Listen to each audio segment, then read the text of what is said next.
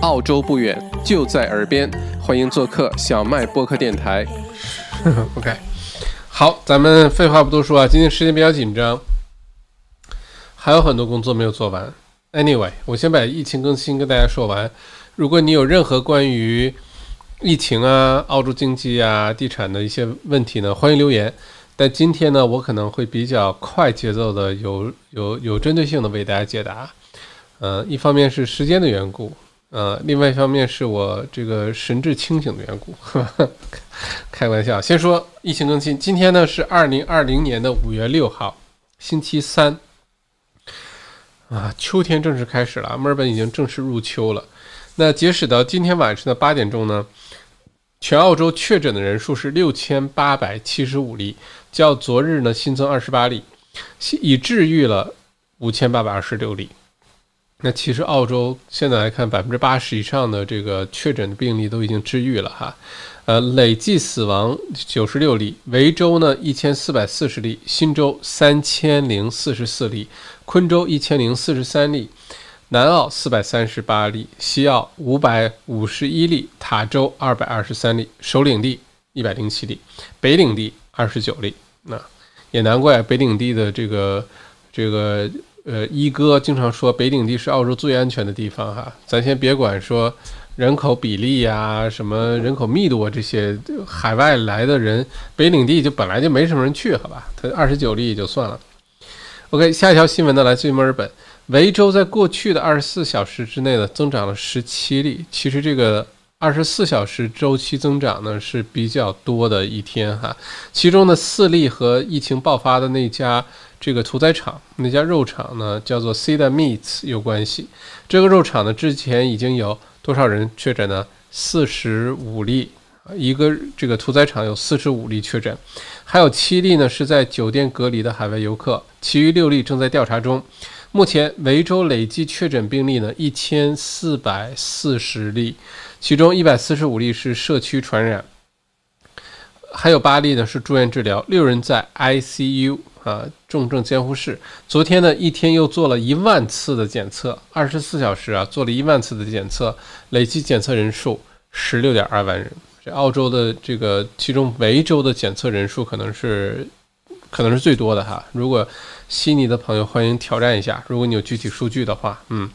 不过这个悉尼，呃，悉尼的最让人担心的是那家养老院，对吧？维州现在最让人担心的就是这家屠宰场，嗯。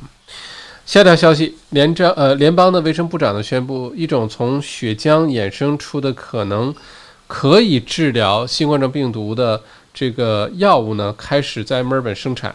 上个月，澳洲生物科技巨头 CSL 就是澳洲大健康医药板块股市啊，这个领头羊一直是一直往上涨，不往下跌的。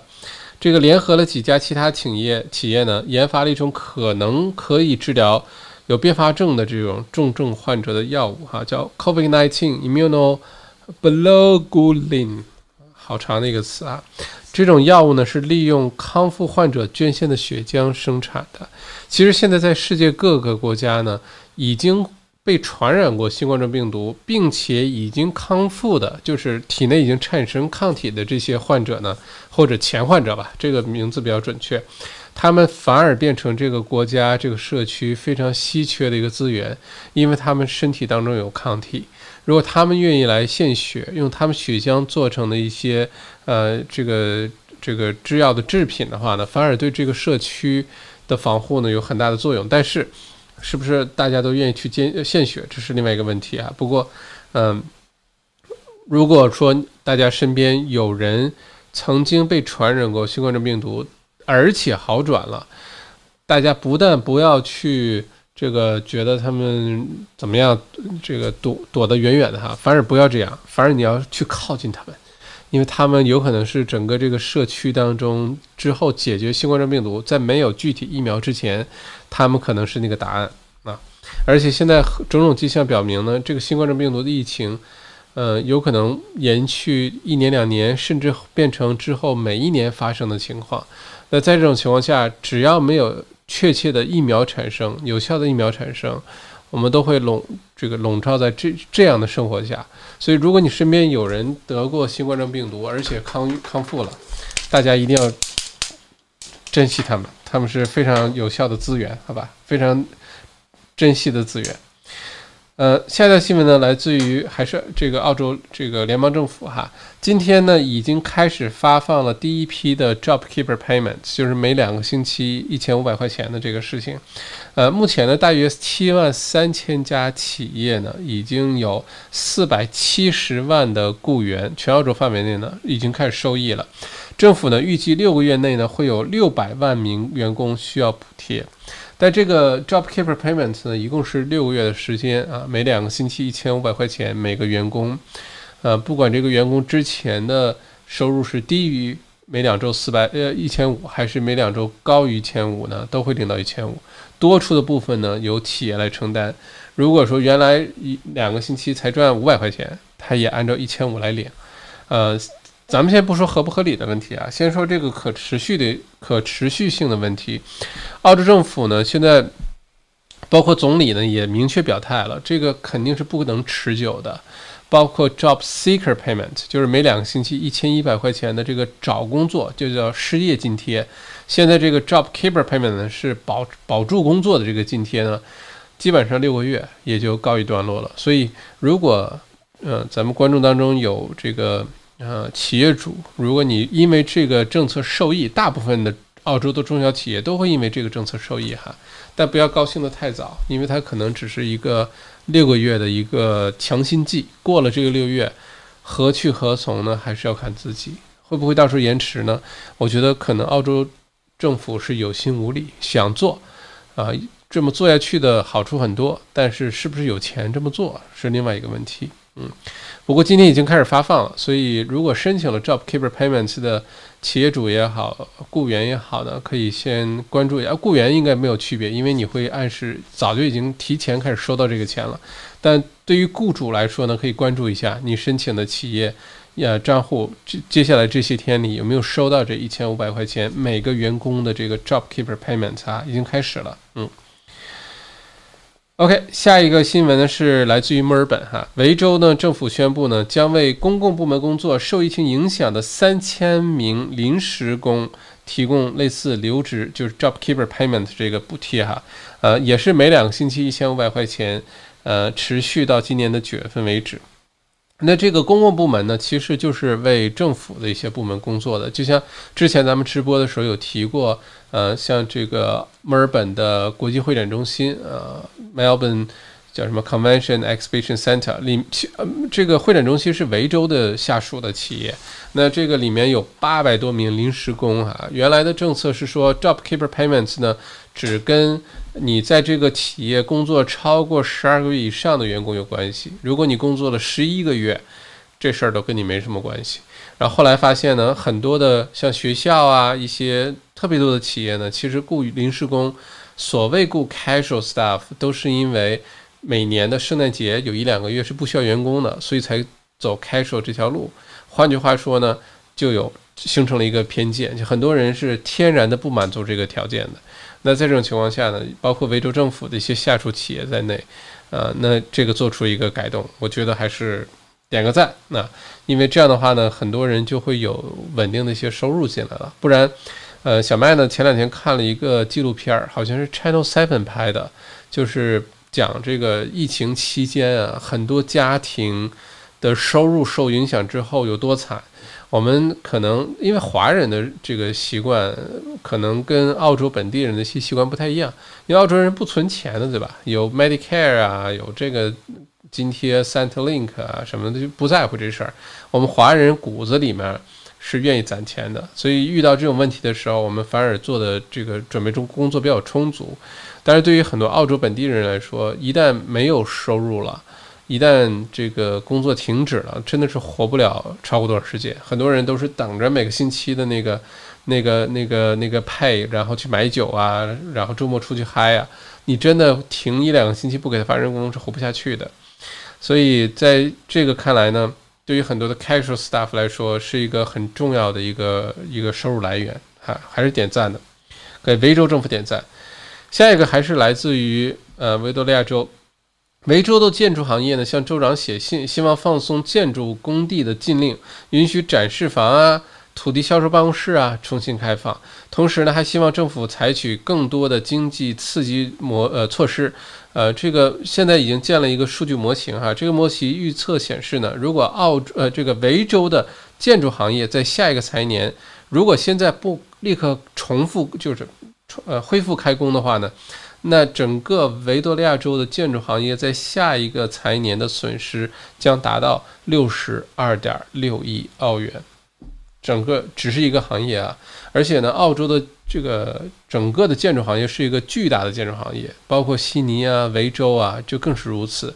如果建筑行业受影响，它会引起一系列的连锁反应、蝴蝶效应，包括零售啊、包括房地产啊、包括一系列的问题都会出现。所以，呃，建筑行业之前澳洲总理 Scott Morrison 也说过这事儿，是想要优先开始恢复呃这个工作的一个行业。我也觉得建筑行业应该早点恢复，因为这个失业率提高的话，这个经济就越来越难恢复了。而且建筑行业还是那句话，很多呢，首先大家距离容易保持，再有呢都是户外、室外或者是半室外的状态，空气流通比较好，不像是坐在办公室里啊这种工作这个呃岗位哈。所以希望是这个维州建筑行业 在给州长写信的时候没叫上我。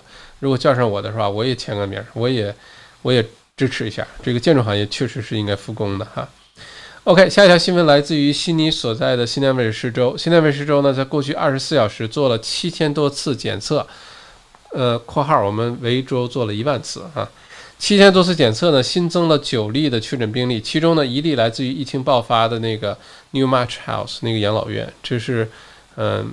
呃，我最担心的悉尼的一个爆发点。悉尼呢，其实就两件事儿，一个是之前的 Ruby Princess 那个红宝石公主号那个游轮，那个事情发展后，就是这家养老院。养老院已经接二连三的发生新的传染的确诊病例，还有死亡病例了哈。那这家养老院呢，已经有累计十四人因为新冠状病毒的死亡，成为全澳死亡人数第二高的这个地方。还有呢，两例是在酒店隔离的海外游客，一例是确诊 患者的密切接触者，另外两五例呢正在确诊调查当中，还不确定是不是已经确诊了哈。这是悉尼，我们再来看一看阿德雷德。那南澳洲的州长呢？呃，表示呢，计划放开州内旅行的禁令。你在南澳洲生活工作的话，你可以在南澳洲境内随便到处乱逛，好吧？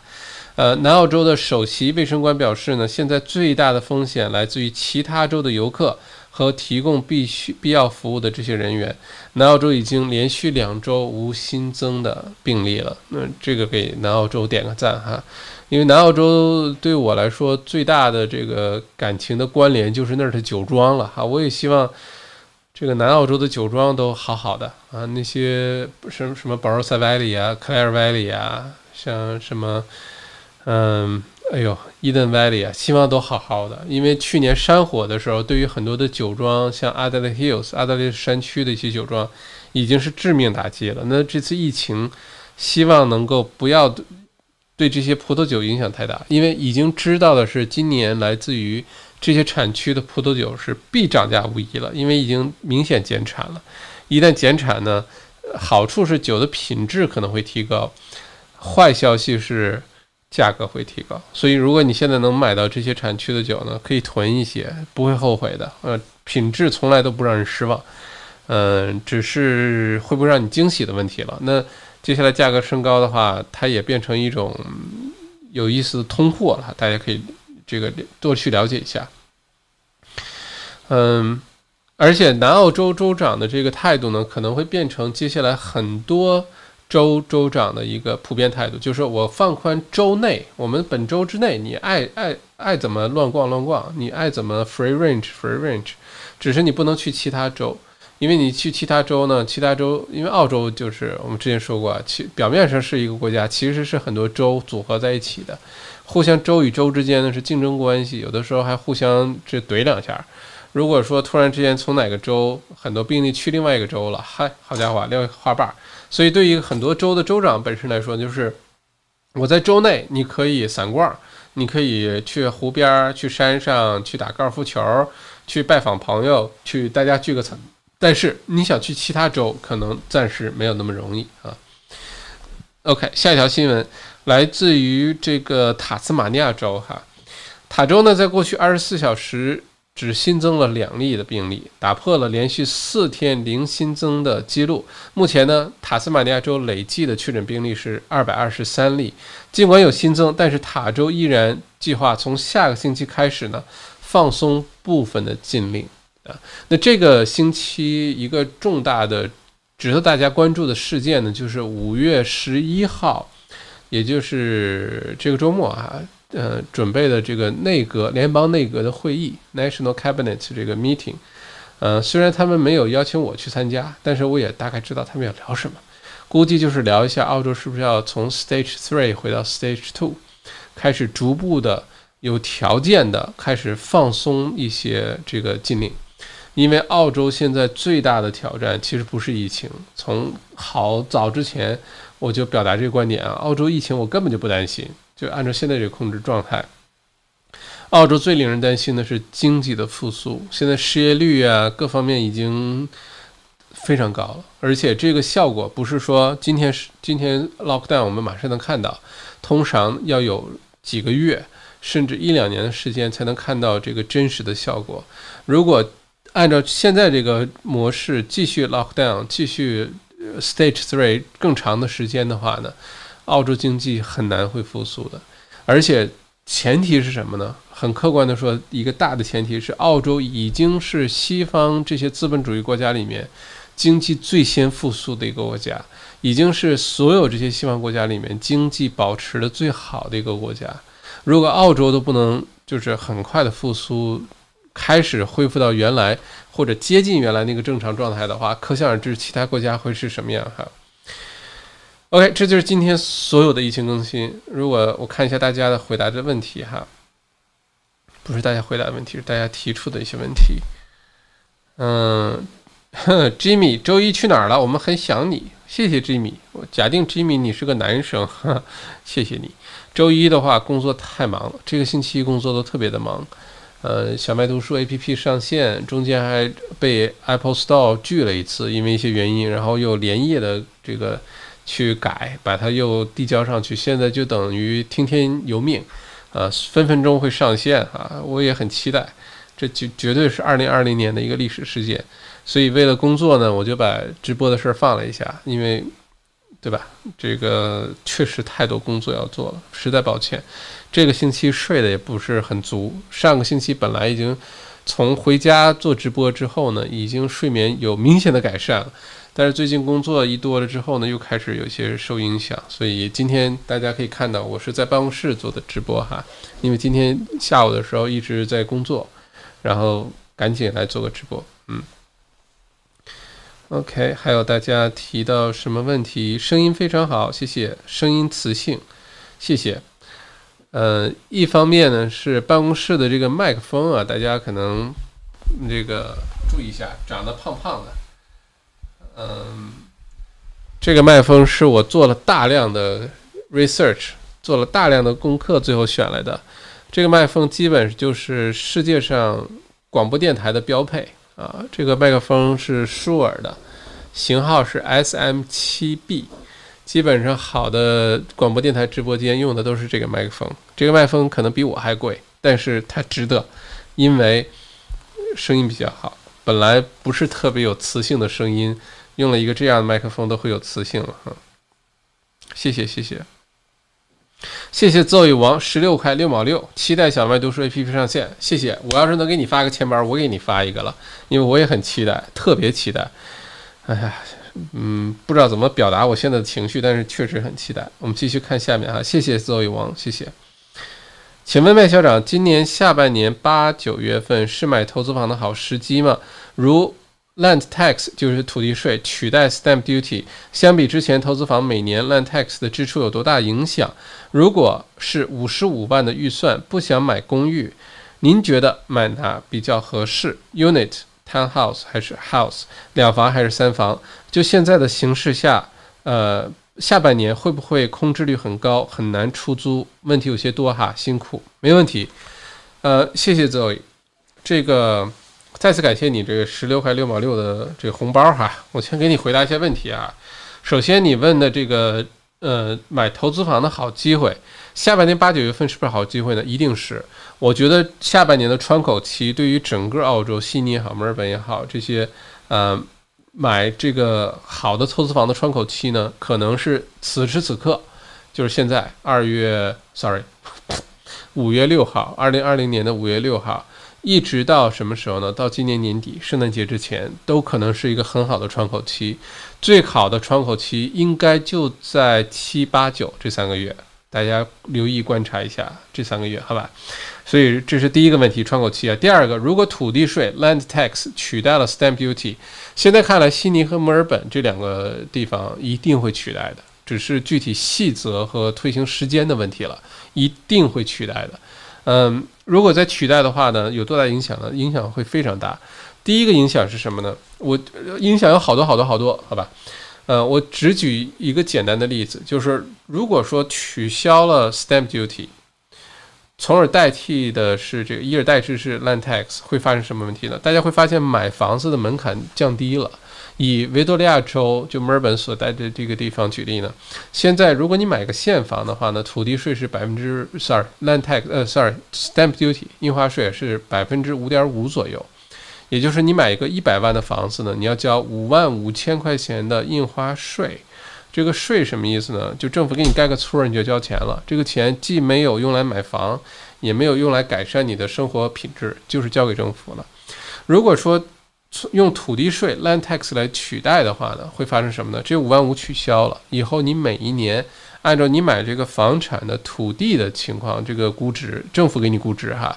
当然，土地越大，肯定估值越高，来上缴一个每一年都要缴的 land tax 土地税。带来最大一个影响是什么呢？买房的门槛变低了。啊，因为 stamp duty 印花税呢，你是不能贷款的。说多少钱，你要用 cash。比如说，你想买个一百万的房子啊，我们就是举例简单。但是很多朋友可能买的五六十万的房子，如果一百万的房子呢，如果你买的是现房的话呢，你要准备好百分之五点五的印花税，好吧？这五万五千块钱左右，你是不能贷款的，你是需要现金的。如果说你好不容易攒了百分之十的首付，攒你想买一百万的房子，攒了十万块钱现金，不好意思，你现在买不了，因为你交完那五万五五千块钱的 stamp duty 之后呢，你就不够百分之十的首付了啊。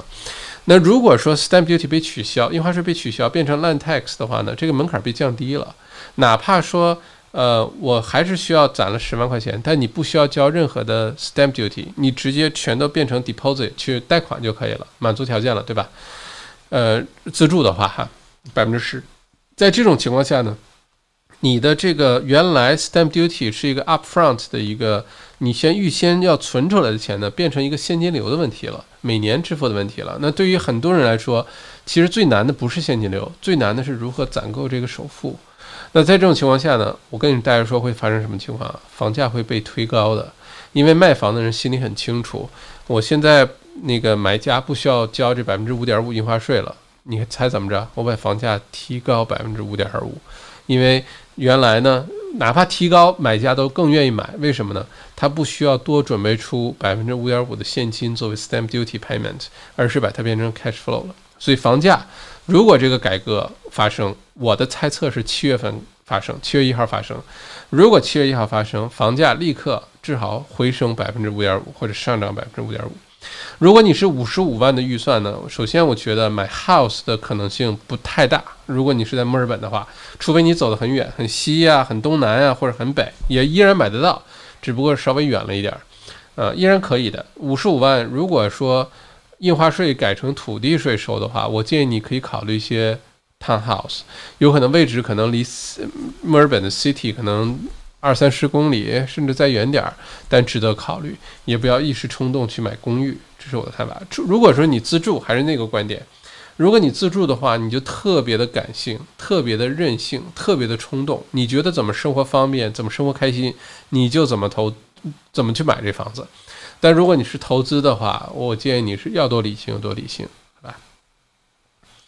嗯，两房还是三房，当然是我房越多优势越大，呃，三房的优势一定是超过两房，两房的优势一定超过一房，因为卧房数量越少呢，房屋的数量越多，你的竞争力就越差，稀缺性就越差，是这么一个逻辑，好吧？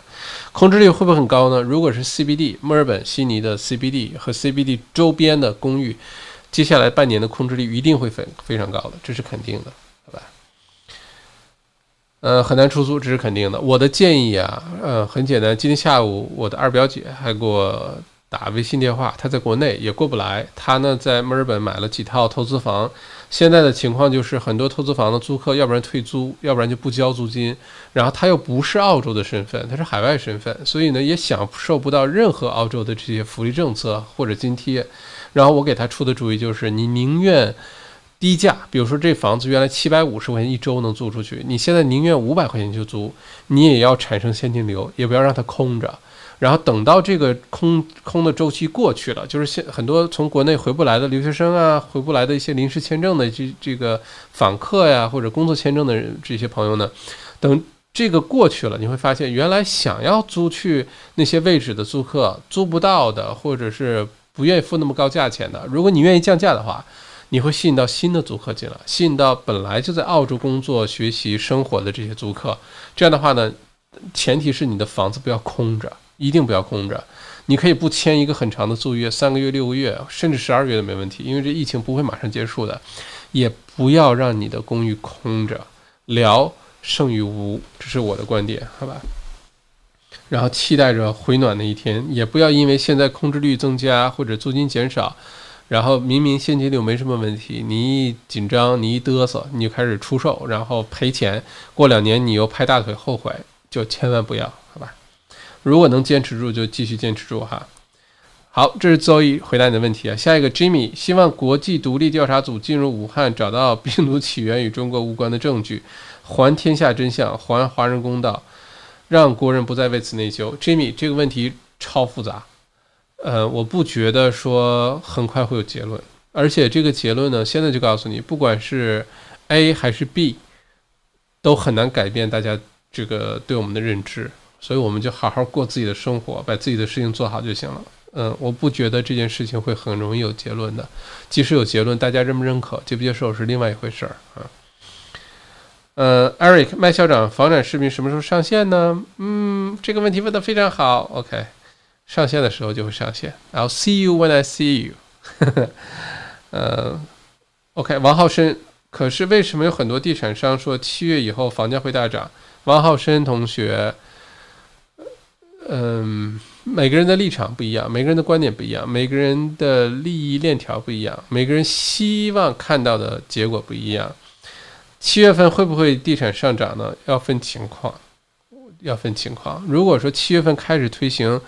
呃，土地税代替印花税了，很多的类型的房产会上涨，但除去公寓以外，啊，如果是 CBD 的一些呃 studio 一房两房那些特别多普遍的这种公寓，不管现房还是新房，我跟你说很难涨价，很难涨价。先不要说大涨的问题了，那是不是大跌的问题？好吧，嗯，有很多你看到的信息是大家希望的观点。我也希望疫情快点结束，我也希望能够澳洲快点恢复到正常，也是很多人的希望。所以有的时候变成新闻的时候，大家会觉得我们都希望这个发生，所以我们就心里接受了，甚至愿意转发。但这是不是事实呢？有可能是另外一回事，好吧？呃，当然，这个政策会是全澳洲还是只是维州实行呢？是维州和新州，悉尼和墨尔本两个所在的州。其他的州呢，现在没有任何的表态，是不是会跟进呢？有可能，但是目前来说，只是悉尼和墨尔本所在的西南卫视州和新州。嗯，Sarah 之前买了房，交完了印花税的房子也会适用新的政策吗？Yes，我的猜测是啊，在没有新的所有的这个具体的条例出来之前，一切都是猜测，但大概率是是的。就是你最不希望发生的是假设。七月一号，这个土地税、印花税的政策开始实行了。你六月四十、六月三十号完成交割，交了好几万块钱印花税。七月一号开始，嘿嘿，开始交土地税了。这是你最不希望发生的。所以，在新的具体的政策宣布实施之前，房产的交易量不会特别大的，尤其是跟土地土地比较大的这个房产交易量不会特别大的，因为大家都在持观望态度，好吧？所以这是我的看法。周围好多拿 job keeper 的人都不太想公司过早开门回去上班，嗯，因为在家待着也能领到钱，回去工作也能领到钱，你选哪一个？有的人会选工作，觉得更充实，嗯，可不用天天在家看孩子，不用天天在家打老公。但是呢，大部分人是就像这个 job seeker payment 找工作这个失业津贴。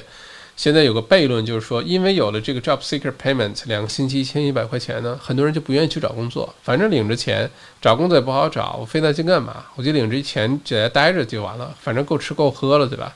所以这是个悖论，大家不想上班这个事儿，你你你猜澳洲总理知不知道？你猜澳洲财长知不知道？你猜 Centrelink 的一哥知不知道？其实都知道。你猜你猜 ATO 的人知不知道？也知道。所以呢，之后会有相应的调整的，不会就这样任其发展，好吧？牛津，哎，你这名儿起挺好哈。嗯，墨尔本所有地产项目都在停工状态吗？不是的，很多工地还在继续开工的状态，很多工地都在继续施工，干盖房子、装修啊都在施工，包括有一些马上就要开始开工的这个平整土地啊什么都在开工，只是可能有一些限制条件而已，好吧？OK。好，半个小时，今天要不然咱们直播就到这儿。